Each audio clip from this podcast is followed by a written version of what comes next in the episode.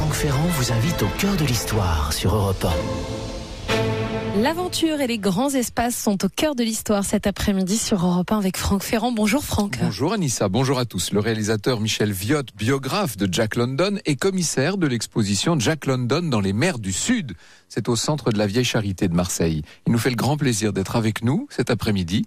Et nous allons, vous l'avez compris, parler de Jack London. Bien sûr. Et après quoi, Clémentine Portier-Kaltenbach nous parlera, elle aussi, de grands espaces. Oui, pour l'instant, elle est en train de démonter le studio en petits morceaux, mais dès que, dès que son micro va être remis en place, elle nous parlera d'espaces désertés par l'homme, des sites dont elle va nous livrer les clés, qui, à mon avis, sont parmi les plus étonnants de la planète. Quel programme? Allons-y.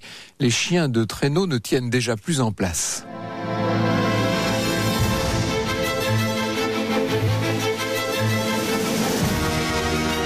Cœur de l'histoire sur Europe 1.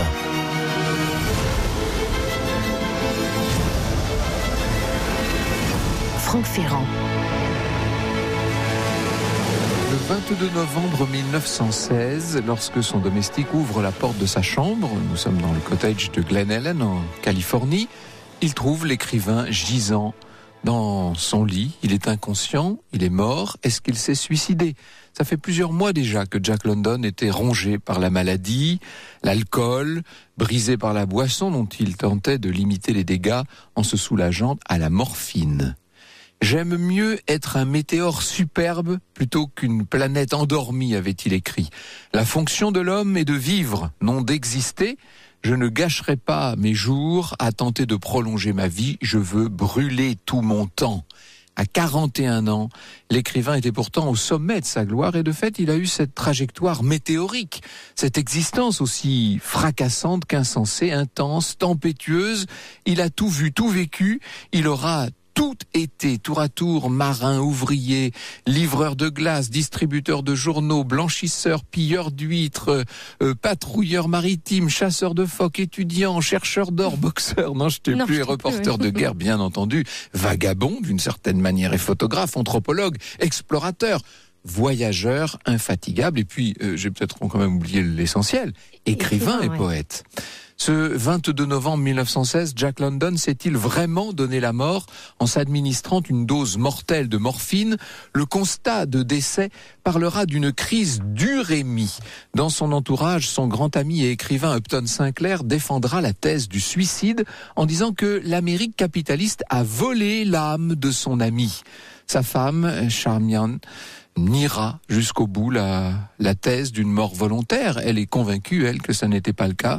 Quant à London lui-même, il disait souvent qu'un homme avait le droit de choisir le jour et l'heure de sa mort. Alors, est-ce qu'il a choisi d'imiter son plus célèbre héros? Évidemment, hein, Martin Eden. Et comme son double romanesque de renoncer à la vie, le flou demeure. Ce qui est sûr toutefois, c'est que comme son Martin Eden, à travers sa vie entière, Jack London a choisi son destin.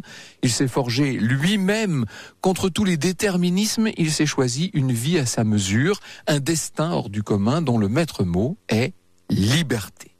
Le moins qu'on puisse dire, c'est que l'atmosphère euh, mouvementée euh, et même miséreuse euh, dans laquelle Jack est né, c'était le 12 janvier 1876, tout ça ne le prédestinait pas à l'avenir que je vous ai résumé à très grands traits. Sa mère, Flora Cheney, était une rebelle. C'est Bernard Fauconnier qui nous le dit. Elle a épousé un certain William Cheney, donc, qui est un beau parleur avec qui elle organise des séances de spiritisme, fait tourner les tables. On est déjà dans un monde un peu particulier. Vous voyez, lorsqu'elle tombe enceinte, son mari la presse de se débarrasser de l'enfant et elle va essayer d'avorter, comme c'était si souvent le cas à l'époque, à deux reprises, en vain il faut vous dire qu'elle est instable psychologiquement. Elle fait euh, pendant sa grossesse une tentative de suicide qui ne marche pas puisque la, balle a ricoché sur son front et a seulement effleuré sa tempe. Mais vous imaginez un peu les circonstances de la naissance de cet enfant. Elle accouche le 12 janvier 1876 et à ce moment-là, William lui en profite pour euh, partir en courant. Il l'abandonne avec le petit John. Flora n'a pas l'instinct maternel, ah, ça c'est le moins qu'on puisse dire. Elle appelle son fils mon insigne de honte. Et heureusement pour l'enfant, elle ne va pas tarder à se remarier avec un homme en tout point différent de Cheney, nous dit euh, Bernard Fauconnier, un géant barbu, placide et doux, qui reconnaît immédiatement l'enfant comme son propre fils. Le petit John, âgé de 9 mois, prend le nom de famille de son père d'adoption, London. On change le, prénom euh, pour qu'il n'ait pas le, le, même que son père. Et voilà comment est né, si je puis dire véritablement, est né pour la deuxième fois Jack London. Nous sommes à Oakland, sur la côte ouest des États-Unis, hein, dans la baie de San Francisco, en Californie, dans une Amérique euh, qui est en pleine mutation. La conquête de l'Ouest s'achève, de même que la construction du premier grand chemin de fer transcontinental qui est en train de tout bouleverser sur son passage. L'industrialisation, le progrès technique sont en train de faire naître des villes où les gratte-ciel vont pousser comme des champignons, mais dans cette expansion vertigineuse, pour certains, disons-le, le rêve américain tiendrait plutôt du cauchemar, comme dans le quartier pauvre de San Francisco où grandit Jack London, dans ce quartier de Oakland. La vie n'était que laideur et misère, écrira Jack en 1909.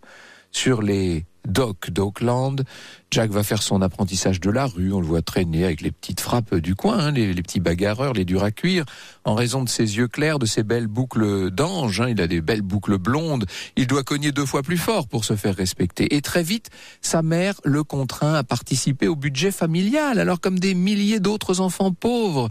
Il est contraint d'abandonner l'école, d'aller travailler, il trime 14 heures par jour dans une conserverie d'Oakland, payé 10 cents de l'heure, et le soir, il rapporte son salaire de misère à sa mère. Et là, je vous parle d'un enfant qui a 11 ans.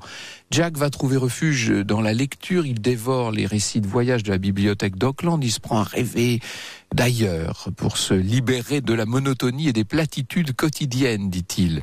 Et un jour, il rencontre sur le port un petit voyou qui se présente comme Frank le français, et qui lui dit être pilleur d'huîtres toutes les nuits avec une bande de flibustiers. Il écume en effet les bandes d'huîtres de la baie de San Francisco. Et là, évidemment, Jack se joint à la bande, ce qui va lui permettre de de mieux gagner sa vie, de devenir un marin aguerri. À l'âge de 16 ans, j'avais déjà mérité le titre de prince, mais il m'avait été décerné par un gang de coupe-jarrets de voleurs, écrira-t-il. Plus tard, il va passer dans l'autre camp, celui des patrouilleurs qui arrêtent les criminels.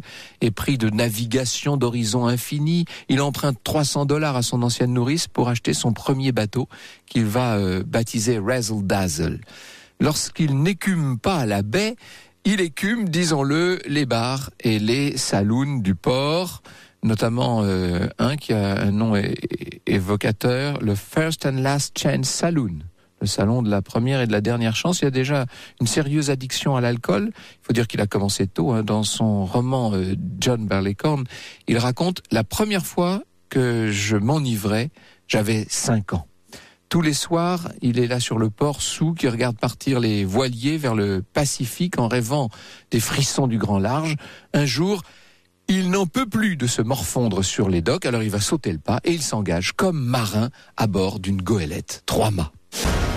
Franck Ferrand vous invite au cœur de l'histoire sur Europe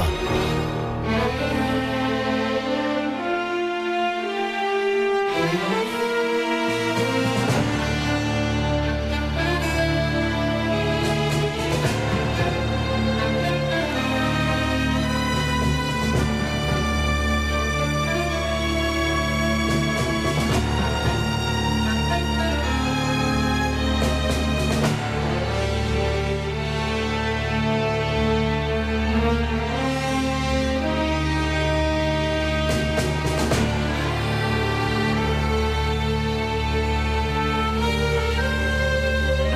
De la bande originale de la série télé L'appel de la forêt à l'instant sur Europe 1. Alors vous nous racontez, Franck, cet après-midi, la vie incroyable de l'écrivain Jack London, l'auteur de Cro-Blanc, de Martin Eden ou encore L'appel de la forêt. Enfant, on l'a vu, il a dû très tôt tout abandonner, même l'école. Il a dû travailler pour aider sa famille. Donc, si je comprends bien, il n'a jamais eu de formation intellectuelle. Alors si, il en a une, mais qui vient plus tard. Un jour, alors qu'il travaille dans une centrale électrique à pelleter du charbon 10 heures par jour, il a eu comme une sorte de, de révélation, si vous mmh. voulez, et il prend conscience qu'il est devenu esclave du capitalisme, comme il dit. L'Amérique est plongée dans une profonde crise. C'est l'époque où il y a des chômeurs par millions. Et le jeune, le jeune Jack, pardon, va participer à une marche de protestation contre la misère. Là, il est frappé par la condition des miséreux tout tordu, déformé par le labeur, les épreuves, les accidents, dit-il. Je voyais le spectacle de l'abîme social aussi nettement que s'il s'était agi de quelque chose de concret et j'avoue avoir été saisi de, de terreur. Et c'est à ce moment-là qu'il va prendre la décision de sortir de sa situation. Si vous voulez, il se met à lire euh, frénétiquement, à étudier tout ce qu'il peut, tous les grands écrivains, Wells, euh, Stevenson, Kipling. C'est à cette époque qu'il découvre le socialisme, qu'il va forger sa conscience euh, politique. Il lit en plus les grands penseurs, hein, Darwin, Marx, etc. Et en 1896, il va parvenir à intégrer la prestigieuse université de Berkeley il n'y restera pas longtemps puisqu'il est euh, rattrapé par son besoin d'aventure. Nous l'avions laissé euh, à bord de cette goélette, hein, la Sophia Sutherland, pour aller chasser le phoque dans les eaux glacées de la mer euh, du Japon. On est là en 1893. Il a emporté avec lui Anna Karenine et Moby Dick, qu'il lit sur le ponton. Vous imaginez, à la, lueur d'une lampe à huile. Faut imaginer ça la nuit. Et alors qu'un soir, justement une nuit, il est seul à la barre. L'embarcation est prise dans un typhon. Il doit tenir coûte que coûte le cap malgré le vent, furie, etc. C'est extraordinaire ce qui se passe. Et quand il rentre à Auckland, sa mère l'encourage à faire le récit euh, de ce qu'il a vécu pour un concours de nouvelles euh, qui est organisé par le journal The Morning Call. Et pendant deux nuits, il écrit donc un texte, un typhon au large des côtes du Japon, ça s'appelle le texte. Et il va remporter le prix.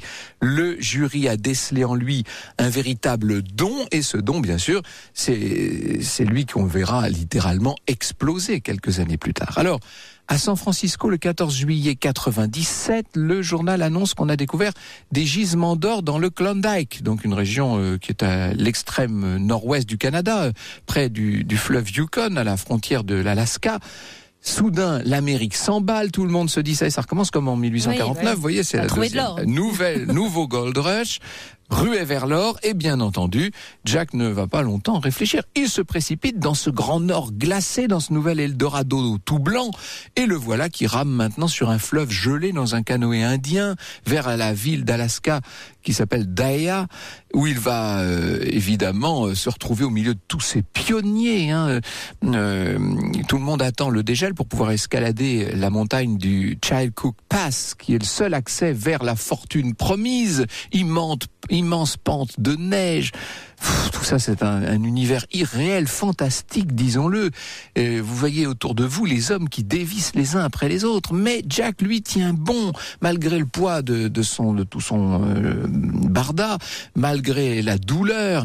Il a sur le dos euh, un sac incroyable. Hein. La blessure des courroies qui mordaient les chairs, dit-il, la fatigue qui nous faisait tituber tel des hommes ivres. Et néanmoins, il le franchit, ce col. Alors, euh, il va falloir traverser euh, les rapides de White Horse. Personne, dit-on, ne les a franchis en bateau. Euh, c'est ce que nous dit en tout cas Jennifer Le un biographe de, une des biographes de Jack London. Il racontera lui-même le passage dangereux de ces rapides est la dernière partie qu'on appelle la crinière du cheval à cause de ces vagues accentuées et écumantes. Le bateau entama une succession de bonds qui la faisaient presque complètement sortir de l'eau pour retomber ensuite dans autant de trous. J'ai perdu tout le contrôle de l'embarcation. Je réalisais que j'étais en train de foncer tête baissée dans le tourbillon cette justesse que Jack et ses camarades vont s'en sortir cette fois-là. Alors, il y a une petite foule qui s'est massée sur le rivage pour les voir faire. On les acclame. En octobre 97, donc au terme de deux longs mois de voyage, il arrive à euh, Up Island où, où il s'installe avec six autres euh, prospecteurs dans une cabane en rondin. On est un peu dans le film de, Charlie Chaplin, vous savez. Alors l'hiver arrive, euh, chercher de l'or dans le froid glacial, autant vous dire que c'est impossible. Faut dégeler le sol en faisant du feu. Et jour après jour, Jack espère trouver, euh, sinon une pépite, au moins des poussières d'or ou ne serait-ce que quelques paillettes dorées. Seulement, il ne trouve rien. Et l'hiver euh, s'est installé, le Yukon a gelé, le froid pénètre les corps et Jack se demande s'il doit vraiment poursuivre cette quête. Une nuit dans la cabane, ça équivaut à 40 jours dans un réfrigérateur, oh dira-t-il. Les poumons euh, menacent de geler à chaque respiration. L'hiver euh, ne permet, vous l'avez compris, plus du tout d'exercer la fonction de, enfin, le métier de chercheur d'or. Il s'est pris d'affection pendant ce temps-là pour un gros Saint-Bernard euh, croisé avec un collet écossais qui s'appelle Jack. Le chien va servir de modèle pour le héros, si je puis dire, de Buck dans l'appel de, la forêt, bien, sûr. Il est fasciné par euh, la relation entre l'homme et l'animal, mais disons-le aussi directement entre l'homme et la nature. En 1900, sa nouvelle Le silence blanc va marquer un tournant.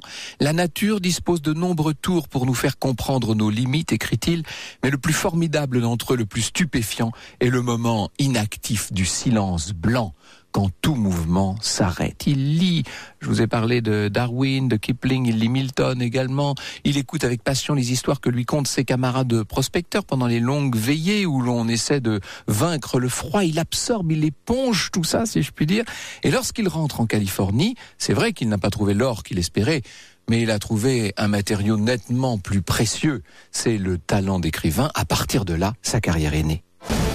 Franck Ferrand vous conte l'histoire sur Europe 1. Nous commençons la semaine avec des voyages sur Europe 1, les voyages de Jack London. Ces voyages, Franck, qui lui ont permis de devenir un grand écrivain? Oui, alors, euh, c'est avec beaucoup de peine qu'il a appris en rentrant du Klondike la mort de son père adoptif, ce John London, qui a mhm. complètement euh, bouleversé sa vie, on peut le dire. Il se plonge à ce moment-là dans les dans l'écriture avec une sorte d'obstination. Il s'impose rigueur, discipline dans cette écriture. Je m'astreins à écrire mille mots par jour, six jours par semaine, dit-il. Il n'empêche que pour l'instant, les revues euh, qui sont contactées ne, ne, veulent pas de ces textes. Il va essuyer quelques 250 refus. Je dis ça pour ceux de nos auditeurs qui envoient des manuscrits et qui malheureusement n'ont pas de nouvelles. Rien n'est jamais perdu. Et puis un jour, le magazine de Bacat, le, le chat noir, accepte de publier une de ses nouvelles, Mille morts, et là, c'est la joie pour lui. Le succès va arriver très vite. Son premier roman, Le Fils du loup, est publié en 1900, il est apprécié.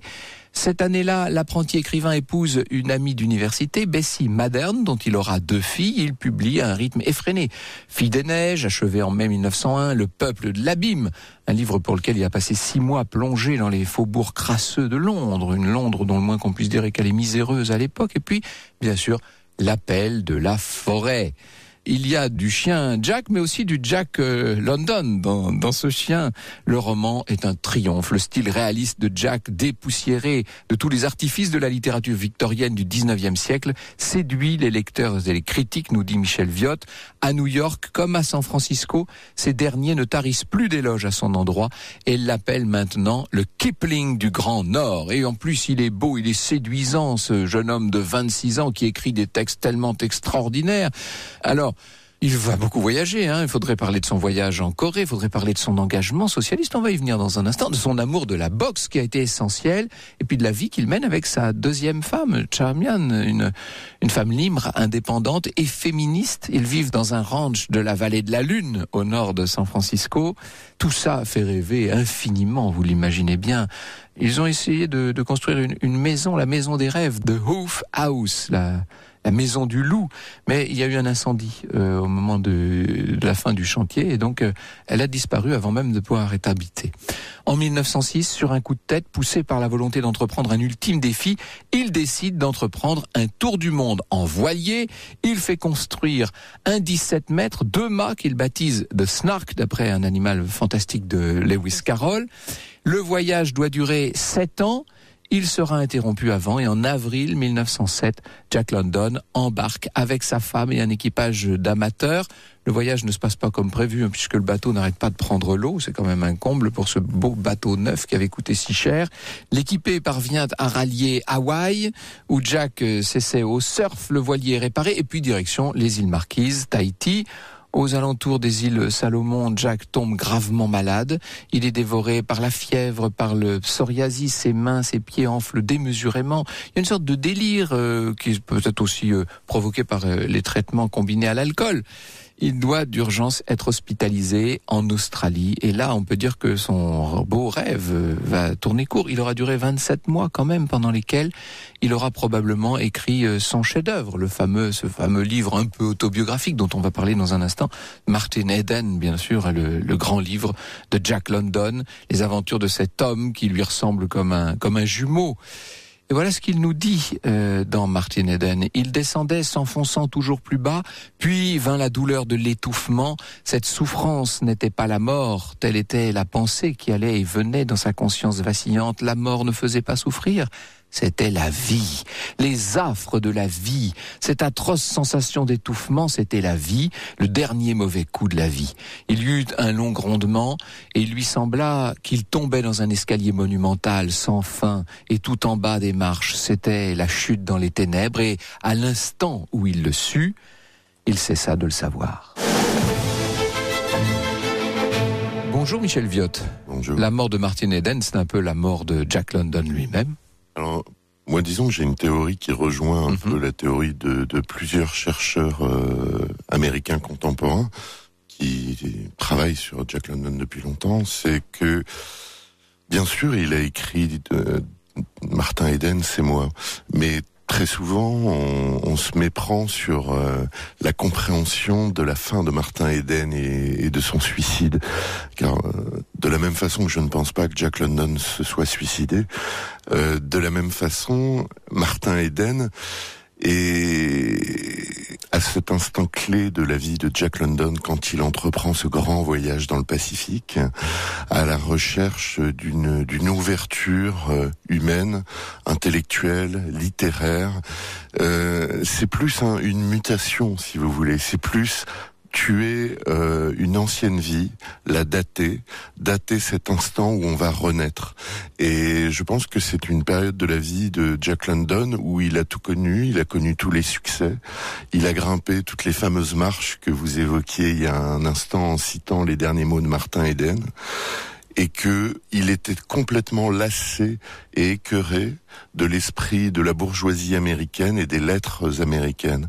Et il entendait en fait euh, laisser ça de côté, s'ouvrir pour devenir d'une certaine façon un écrivain du monde.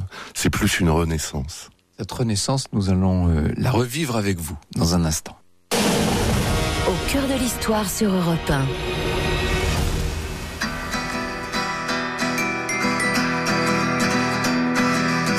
Les aiguilles de la montre ne tournent que dans un sens. Quand on la remonte, c'est encore pour qu'elle avance. C'est le début de la suite.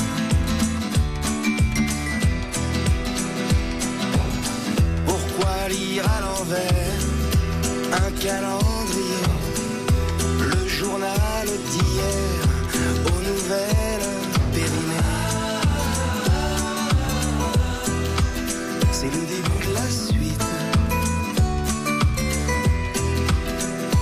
En avant, en avant la fuite. En avant, t'inquiète pas petite. Demain est un autre jour. Toujours. Le début de la suite.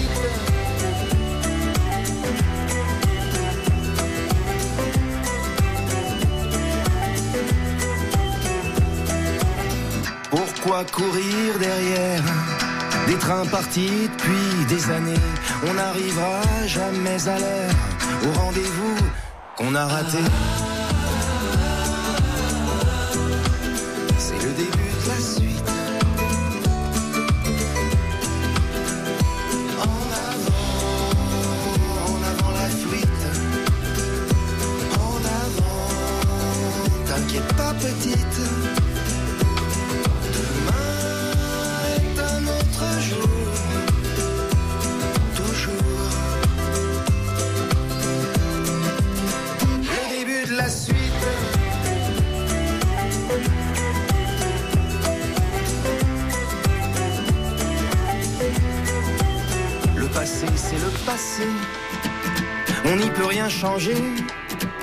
Ce sont les salopards qui réécrivent l'histoire un genou à terre, regrets, chagrins anciens, sac à dos de pierre.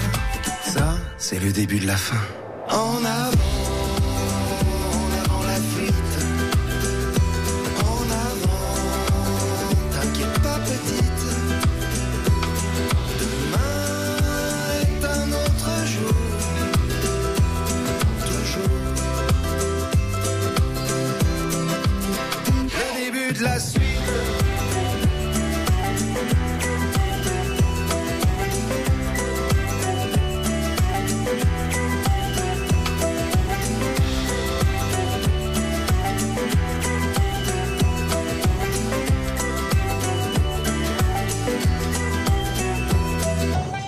C'était le début de la suite de Benabar sur Europe 1. Franck Ferrand vous invite au cœur de l'histoire sur Europe 1. Nous sommes cet après-midi sur Europe 1 au cœur de l'histoire de Jack London, au cœur de ses livres et au cœur de ses voyages. Nous allons plus loin, nous allons découvrir l'écrivain avec votre invité, Franck Ferrand. Vous recevez Michel Viotte. Il est réalisateur, commissaire de l'exposition Jack London dans les mers du Sud. Une exposition que vous pouvez voir au centre de la Vieille Charité, musée d'art africain océanien amérindien, à Marseille jusqu'au 7 janvier. Alors, euh, Michel Viotte, vous nous disiez à l'instant que selon vous, on ne peut pas parler de suicide à propos de, de Jack London. Euh, Oui, absolument. On l'a longtemps cru, si vous voulez, parce que c'était une thèse qui était euh, étayée par un des premiers biographes qui s'appelait Irving Stone Mhm. et qui a été quand même chassé du ranch euh, par Charmian London puisqu'il n'avait pas respecté sa parole de confidentialité sur certains documents. Et en fait, euh, médicalement, la, la- la vie médicale euh, est formelle, il n'y a pas de suicide. Et en Est-ce fait, qu'on peut pas parler en revanche d'une démarche un peu suicidaire? Parce que le pauvre se soignait quand même avec des doses de morphine de plus en plus euh, élevées. écoutez, euh, pour ce qu'on peut en analyser, dans, le, dans les mers du Sud, d'abord la santé d'une manière générale de Jack London qui a brûlé sa vie s'était dégradée euh, sans cesse.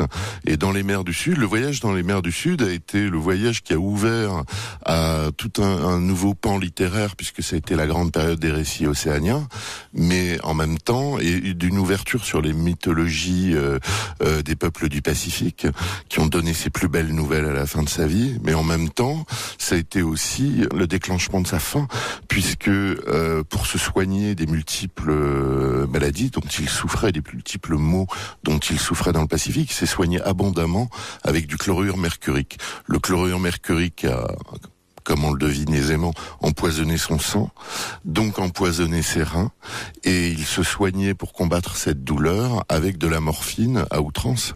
Et c'est ce qui s'est passé effectivement, c'est une, une overdose de morphine pour calmer une crise violente du Rémi. Vous avez découvert Jack London il y a presque un quart de siècle, presque 25 ans, pour les besoins d'un film à Oui. l'époque. Oui, j'avais eu euh, l'immense plaisir, l'immense honneur aussi de collaborer à une émission qui était formidable, qui s'appelait Un siècle d'écrivains avec Bernard Rapp. Et il m'avait demandé de faire... C'est un euh, bonheur cette émission, c'est vrai, oui. C'était extraordinaire et j'avais réalisé deux films qui étaient le Jack London et le Jack Kerouac. Et en fait, euh, le, le Jack London, c'était sur un texte de Michel Lebris, avec qui nous avons fait plusieurs films par la suite. Et avec, euh, je bénéficiais de toute la, la connaissance de Michel euh, sur le sujet et qui, qui m'a donné une ouverture immédiate. Je suis rentré en immersion et en fait, j'ai eu la chance de partir euh, immédiatement pour ce film sur ces traces au Yukon où, j'ai été exactement sur les traces de la ruée à Dawson City, sur la Chilkoot Pass, etc. Et puis également sur son ranch où j'ai séjourné pendant quelques temps. Euh, ce qui m'a, euh, si vous voulez, euh, complètement déniaisé, on va dire, par euh, par rapport à, à l'univers de Jack London. Et quand j'ai décidé de refaire un film il y a quelques années, c'était pour faire cette fois un film de plus long métrage. C'est le docu-fiction qui a été diffusé par Arte, là, il y a pas très Absolument, longtemps. hein. qui a été diffusé l'an dernier sur Arte, et c'était la volonté cette fois de de développer avec plus d'espace, avec une autre maturité aussi d'homme ou de réalisateur, si vous voulez, plus de 20 ans plus tard, et fort de nouvelles connaissances et de nouvelles rencontres avec beaucoup beaucoup de de spécialistes américains et ma connaissance d'archives absolument inexploitées. Voilà. Quand vous dites que ça vous a déniaisé cette toute première expérience à l'époque sur l'univers de London, c'est non seulement que vous avez appris exactement qui il était, mais que vous avez découvert un autre personnage d'une certaine manière. Voilà, c'est-à-dire que euh, j'ai fait le même chemin que j'espère tous les lecteurs peuvent faire aujourd'hui et tout le travail que qu'on fait à travers les livres et les films et expositions autour de Jack London, c'est bien évidemment pour pousser les gens à se, se saisir, s'emparer des ouvrages de Jack London, parce qu'au fin du fin, c'est sa littérature qui est importante. Et quand moi j'ai abordé euh, le premier film, j'ai eu cette chance. Je n'avais comme souvenir de London que euh, la même chose que le commun, si vous voulez. C'était euh, un auteur pour enfants. C'était un auteur de, de littérature enfant. oui. Mm. Oui, oui, oui. Et puis j'en avais le souvenir, d'ailleurs le souvenir très On a agréable. tous lu L'appel de la forêt. Hein. Exactement. Et puis même, bon, euh, en tant que réalisateur, je suis éminemment cinéphile et la, la version de Fleming dans les années 30 euh, avec euh, Clark Gable, bon, et Loretta Young, c'était vraiment un film marquant. Ou la version du Loup ça, des mers ouais. avec euh, Edward G. Robinson. Mais quand euh, quand en fait on, on réaborde ça adulte et qu'on mesure euh, l'ampleur et tous les sens cachés de cette œuvre. Euh, c'est rempli de métaphores, évidemment, c'est une métaphore. Tous les, les, la dureté des romans de London et, et, leur extrême réalisme qui donne cette modernité pour l'époque, c'est aussi euh, parce que nous sommes dans la métaphore absolue de ce que vivait les, le peuple américain et notamment dans ses couches les plus pauvres. Et ça, London le connaissait au premier chef. C'était un homme très en avance sur la le reportage, si l'on peut dire. Il voulait montrer l'Amérique telle qu'elle était, à travers la photo notamment c'est ce qui est fascinant avec lui, c'est qu'il est euh, passionné de tous les outils de la modernité. Mhm. Donc il les saisit immédiatement, et notamment la photographie. La photographie, euh, c'est plus qu'un jeu, c'est plus qu'un hobby. C'est-à-dire qu'il acquiert immédiatement, à peine la pellicule souple inventée euh, par Eastman et les premiers appareils maniables et légers euh, mis sur le marché. Il en achète plusieurs dès le début du siècle et il s'est, il s'entraîne. Mais les photos sont d'une qualité plastique extraordinaire, mais elles ne sont pas que belles. C'est-à-dire que c'est l'œuvre d'un vrai photographe quand on mesure qu'il euh, cadre en fonction de son sujet. C'est ce qui se passe dans les extraordinaires photos qui alimentent son premier grand reportage photographique en 1902, Le peuple de l'abîme. Donc quand il fixe cette espèce de, de réalité crue et en même temps avec une poésie énorme, des bas-fonds, si vous voulez, du East End de Londres. Euh, voilà, il atteint euh, la beauté d'un Dickens avec les mots. Pourquoi va-t-il euh, jouer les, les, Dickens de la photographie d'une certaine manière? Alors c'est un concours de circonstances, c'est-à-dire que normalement il devait aller en Afrique du Sud pour euh, effectuer un reportage pour les journaux de William Randolph Hearst sur la guerre des Boers. Et en fait, euh, quand il doit embarquer à New York, il apprend que tous les responsables britanniques qu'il devait euh, interviewer sont déjà rentrés. Donc euh, il, il dit mais n'annulez pas mon billet, je pars quand même, je vais à Londres et je vais faire quelque chose à Londres. Et c'est de son propre chef euh, qu'il décide de d'entreprendre le peuple de l'abîme, qui est un euh, une succession, si vous voulez, d'articles en immersion euh, pour décrire au plus près la, la condition de ces gens et les prendre en photo. En fait, c'est un des premiers grands reportages en immersion. Là, là on est en 1902 oui. et quelques temps plus tard, euh, au moment de la guerre russo-japonaise de 1904-1905, le voilà parti là-bas aussi. Oui, alors en 1904, peu de gens le savent d'ailleurs. Euh, c'est aujourd'hui parce que on a plus la mémoire courte, mais c'est le premier grand conflit du XXe siècle. Et c'est un conflit à la portée internationale, même si officiellement oui. euh, il n'oppose que les, les, les Japonais et, et, les Russes. En fait, euh, la médiation est, est américaine. Enfin, c'est c'est d'ailleurs la première grande intervention américaine hors de ses frontières sur un plan diplomatique. On est euh, dans un. C'est le prélude à la Première Guerre mondiale. C'est absolument le prélude à la Première Guerre mondiale. Alors officiellement, c'est pour le contrôle de la Corée et de la Mandchourie. Et euh, Jack London est envoyé là-bas par Hearst. Mais là, c'est un épisode formidable parce qu'il va y rester des mois, je crois cinq mois, cinq ou six mois, rédiger sept grands articles euh, qui par paraîtront dans le San Francisco Examiner, qui est un des journaux de Mhm. Hearst. Et en fait, ça témoigne euh, là aussi d'une euh, du, du, caractère absolument incroyable de London, qui, euh, alors que tous les, les, les correspondants de guerre étrangers sont cantonnés à Yokohama ou à Tokyo par euh, le gouvernement nippon, qui entend bien les maintenir loin du front, euh, lui s'évade, enfin s'évade, s'échappe rejoint la Corée par ses propres moyens, d'abord euh, sur un vapeur, puis un autre, et là loue un sampan, et malgré la rigueur de l'hiver, va remonter lui-même au mépris du danger, parce que les conditions euh, de navigation, les conditions météo sont terribles, va remonter comme ça toutes les côtes jusqu'à Chemulpo et ou sur la côte ouest en Corée, et où il va enfin avoir accès euh, au mouvement de troupes euh, japonais. Alors ce dont je voudrais que nous parlions maintenant, c'est ce qui fait l'objet même de l'exposition de la Vieille Charité à Marseille, c'est ce grand voyage de 1907-1908, cette odyssée du Snark dans les mers du Sud. Franck Ferrand vous conte l'histoire sur Europe 1. Au cœur de l'histoire de Jack London cet après-midi sur Europe 1 pour bien commencer la semaine et nous voyageons avec votre invité Franck. Vous recevez Michel Viotte. Il est réalisateur et il est aussi commissaire de l'exposition Jack London dans les mers du Sud. Et il y a aussi un livre que vous pouvez feuilleter, Jack London dans les mers du Sud, l'Odyssée du Snark de Michel Viotte. Euh, je me mets à la place de nos auditeurs qui s'attendaient à ce qu'on parle d'Alaska et Oui, de, et de traîneau qui se retrouvent dans les mers du Sud. Mais c'est ça aussi, Jack London. Vous disiez à l'instant pendant l'interruption, là, euh, Michel Viot, vous disiez, en fait, c'est un homme qui est incandescent, il brûle sa vie. Oui, c'est ce qui le rend unique. Je suis absolument fasciné par le, personnage parce que c'est un personnage qui ne triche pas. C'est-à-dire qu'il s'offre euh, en entier, totalement, euh, à chaque instant.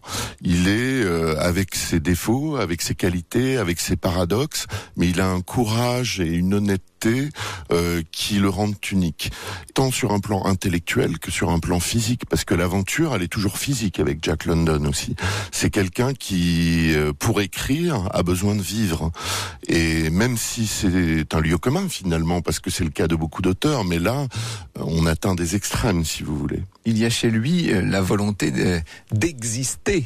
Il l'a dit à plusieurs reprises, hein, c'est ça. On est pourtant quelques décennies avant C'est Sartre. l'expérience de Ouais. la vie. Ouais. C'est l'expérience avec lui. Et là, en l'occurrence, ce qui est sublime avec euh, l'Odyssée du Snark, c'est que l'Odyssée du Snark, il vient de, de divorcer, de convoler en juste noces avec sa seconde épouse, Charmian, qui est enfin un personnage qui lui correspond tout à fait et qui devient son partenaire en aventure. Et que cette expérience dont nous parlions, ben, elle va être vécue à deux, elle va être partagée avec une modernité, là encore, un navire qui aurait dû être une sorte de laboratoire et qui va se révéler un peu décevant, il faut bien le dire d'un point de vue technique. En fait, le, le, le a souffert de toutes les étapes de sa construction et de la tragique étape euh, du tremblement de terre de San Francisco, qui a fait que la ville et tous les, gens qui travaillent sur les chantiers, etc., et tous les fournisseurs de matériaux avaient d'autres priorités que le grand voyage de Jack London. Ça a entraîné des retards, mais aussi permis toutes les malversations, c'est-à-dire qu'il s'est retrouvé, euh, il a payé des fois euh, des matériaux supposés très nobles et se retrouver avec des ersatz euh, qui ont montré tout à fait leurs limites dès les débuts de la traversée.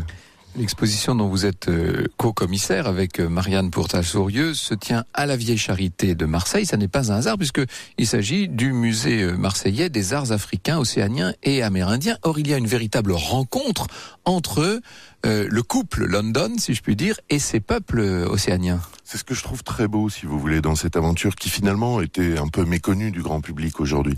C'est cette dimension, comme vous l'avez rappelé, océanienne de Jack London, alors que on imagine le blanc, le froid, le grand nord. Et il n'est pas du tout limité à ça. Et en fait, quand je faisais des recherches sur le, le ranch de, de Jack London récemment, vous savez que ce sont les rangers californiens qui maintenant ont la gestion de cet héritage matériel.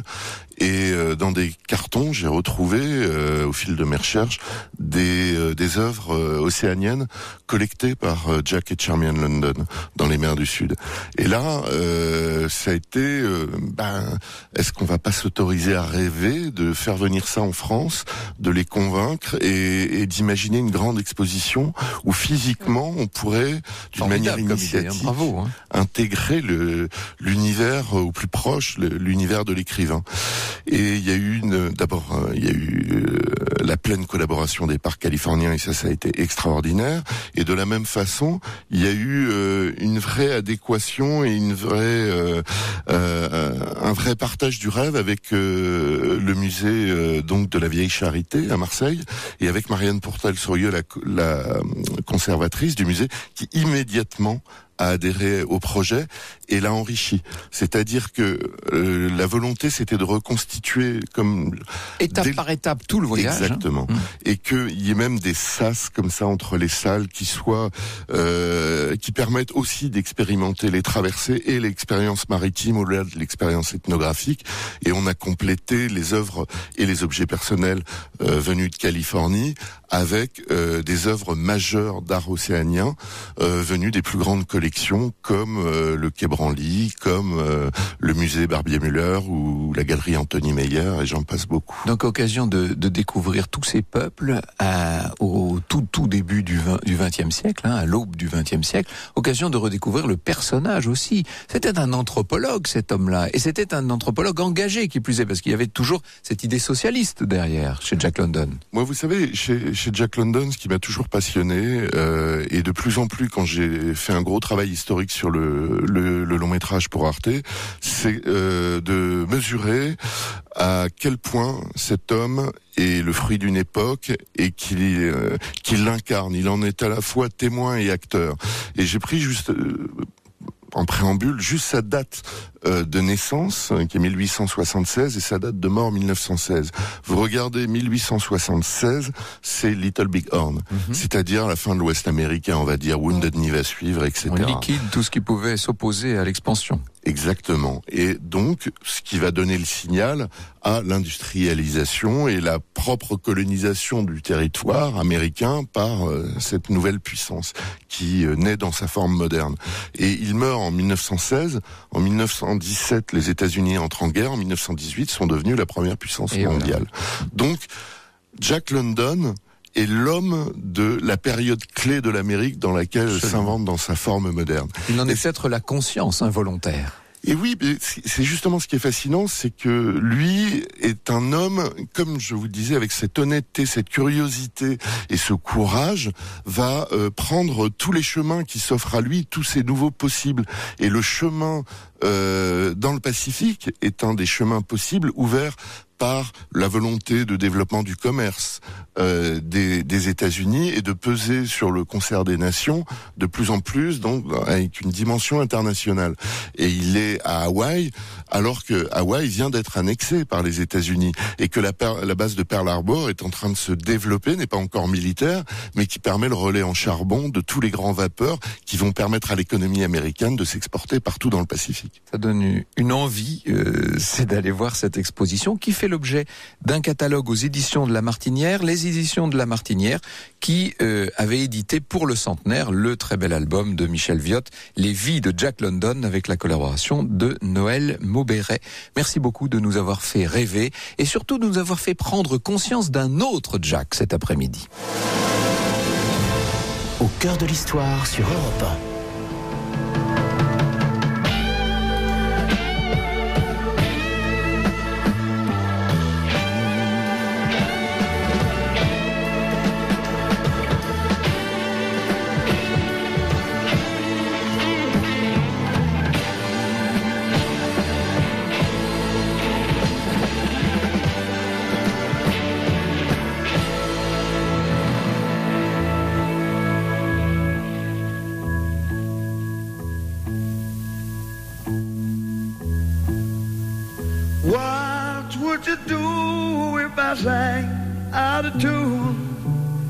Would you stand up and walk out on me? Lend me your ears and I'll sing you a song. I will try not to sing out of key. Yeah. Oh, baby,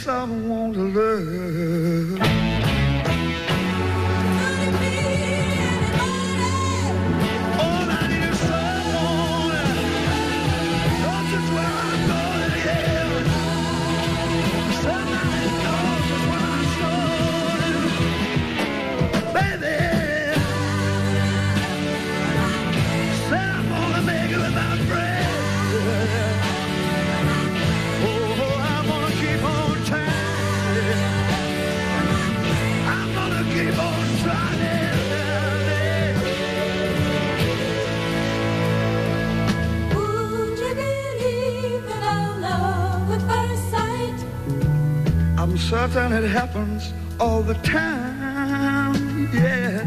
What do you see when you turn out the light?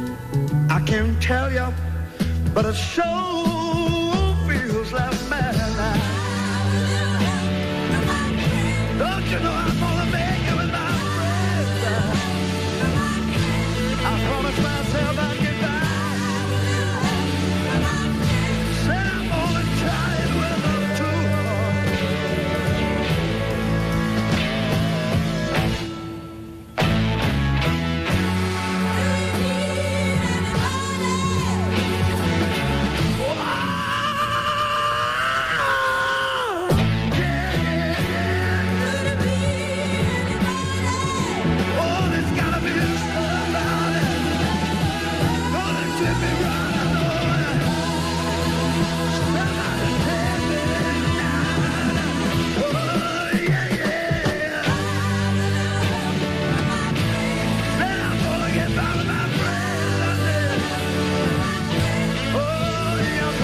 C'était Joe Cocker, With a Little Help for My Friends sur Europe 1. Franck Ferrand vous conte l'histoire sur Europe 1. Jack London était un grand écrivain, ça on le sait, mais c'était aussi un grand explorateur et depuis 14 heures nous le découvrons, nous découvrons ses voyages, ses vies et nous allons continuer de voyager avec Clémentine Portier-Kaltenbach qui est chroniqueuse histoire dans Femme Actuelle Jeu et qui nous emmène à travers la planète aujourd'hui. Alors, euh, nous avons compris à quel point Jack London avait partout voyagé. Bonjour Clémentine. Mais c'est vrai que dans l'imaginaire euh, collectif, il reste d'abord, euh, j'allais dire, le chercheur d'or du Klondike, hein, le, le Kipling du Nord. Vous avez cherché un, un de ces lieux comme le Klondike, justement. Oui, absolument. Et alors j'ai trouvé, même plus qu'un lieu, 60 lieux de, de ce genre, Mhm. qui sont recensés dans un livre magnifique publié aux éditions Ouest France et qui s'intitule 60 histoires de sites où le temps s'est arrêté. C'est Ah, un livre de, Richard Harper. C'est un livre absolument merveilleux pour qui aime ces lieux qui ont été euh, euh, habités, conquis, valorisés, puis subitement, totalement abandonnés, un petit peu comme l'a été Pompéi, hein, d'ailleurs. Et alors, si on veut chercher dans un premier temps le, ce qui serait le plus proche du, de Klondike, il faut aller en Californie. Et en Californie, vous trouverez la ville de Body. C'est une ville minière abandonnée en, en 43. Mais alors, il faut s'imaginer. C'est assez fascinant. Pour tout vous dire, j'ai eu vous l'occasion de, vu, la vous l'avez visiter. vu. Ah ben, C'est je très pense que ça, mérite ouais. une visite parce que là, il y a dû avoir un, un malheureux chercheur d'or tout seul sous sa tombe qui s'est installé. Quelques mois plus tard, une véritable métropole se développe, une petite ville typique du Far West, voyez-vous, avec cette rue principale et unique qui fait plus d'un kilomètre de long et jusqu'à 65 saloons. Euh, une ville extrêmement très petits, il Oui, faut dire. Donc hein. des Oui. petits saloons, enfin 65 saloons. Je peux vous dire que dans mon village de 1000 habitants, il n'y a pas autant de bistrots. Et dernier coup de pelle, euh, euh, dernier coup de pioche plus exactement en 42. Et à ce moment-là, la ville est totalement abandonnée. Alors on imagine quand on s'y promène, euh, on pourrait croiser John Wayne ou Clint Eastwood sortant d'une porte de saloon. Et c'est un véritable décor de cinéma. Mais non, c'est une ville minière qui a été abandonnée. Ville fantôme. Une C'est-à-dire ville fantôme. L'idée de ce livre est tout simplement euh, géniale. C'est de montrer des lieux qui ont été très habités et aujourd'hui complètement désertés. Donc on visite des, des lieux qui sont devenus Alors, euh, des la- déserts. Oui, en fait. la ville minière, c'est- finalement assez courant. Il y en a une Oui, il y en a autre. pas mal, hein, il y a, États-Unis, Wittenham en Australie, mais alors c'était une ville minière très prospère. Mais la, la- la principale richesse minérale de cette ville, c'était l'amiante. Mauvaise pioche, parce que aujourd'hui, elle baigne dans une sorte de poussière d'a- d'amiante extrêmement toxique. Donc elle est, elle est non seulement elle est interdite de visite, mais en plus elle, est- elle a été purement et simplement rayée des cartes. No, no, no vraiment no trespassing, comme on dit en anglais. Mais euh, aussi euh, dans un autre genre et qui doit être tout aussi frappant, la station baleinière de Lace Harbor dans l'Atlantique Vous avez Sud. bien dit non pas balnéaire, mais bien baleinière. hein. Baleinière. En, l'espace de 58 ans, figurez-vous qu'on y a tué et dépecé 53 761 baleines. Très, exa- très exactement. Alors là, si le bout du monde veut dire quelque chose, c'est là-bas, à Lace Harbor, entre, entre trois icebergs et deux glaciers.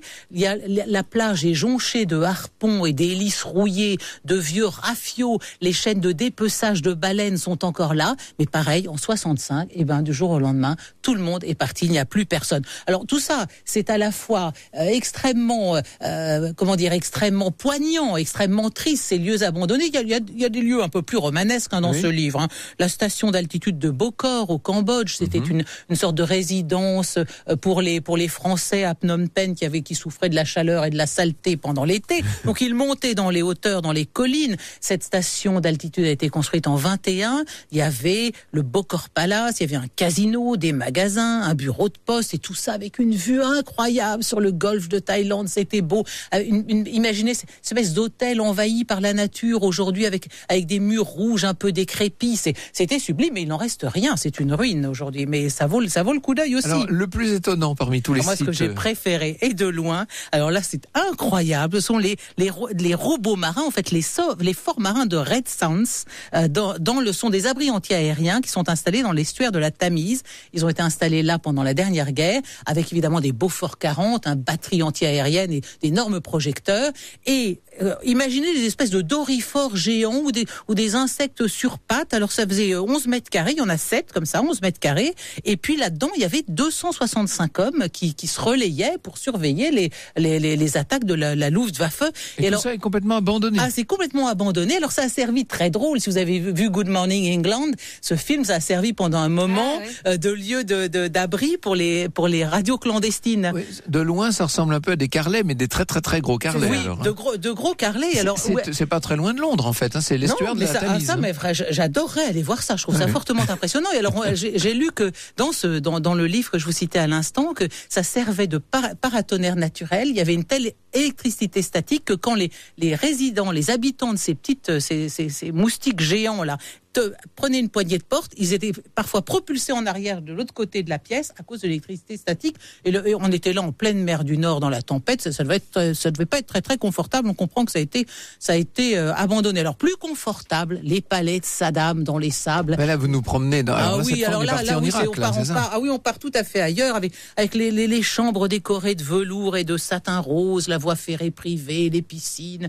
le- les salles de billard, etc. Le- bon, c'est un autre genre qui fait un peu froid dans le dos, mais alors, ce qui est sublime, c'est la, la, la cité de Kolmanskop en Namibie, là encore, une ville minière qui aurait plu à Jack London. On y trouvait du diamant, mais le sable a reconquis la cité et toutes les, les- les- toutes les maisons sont envahies par le, par le sable. Là, on imagine qui quel, quel- quelque égyptologue à la fin du 19e arrivant, arrivant à Gizeh et découvrant le sphinx à moitié envahi de sable. c'est beau, mais c'est beau. Et ça nous fait voyager. C'est ex- exactement ce qu'on cherche dans les livres de, de Jack London.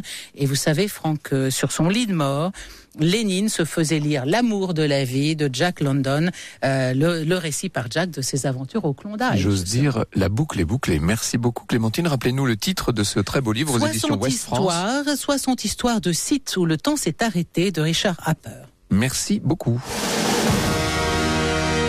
Merci beaucoup, Elsa. Nous nous retrouvons demain à 14h. Et notre voyage à travers l'histoire continue. Demain, émission spéciale consacrée à Tamerlan. À demain, Franck.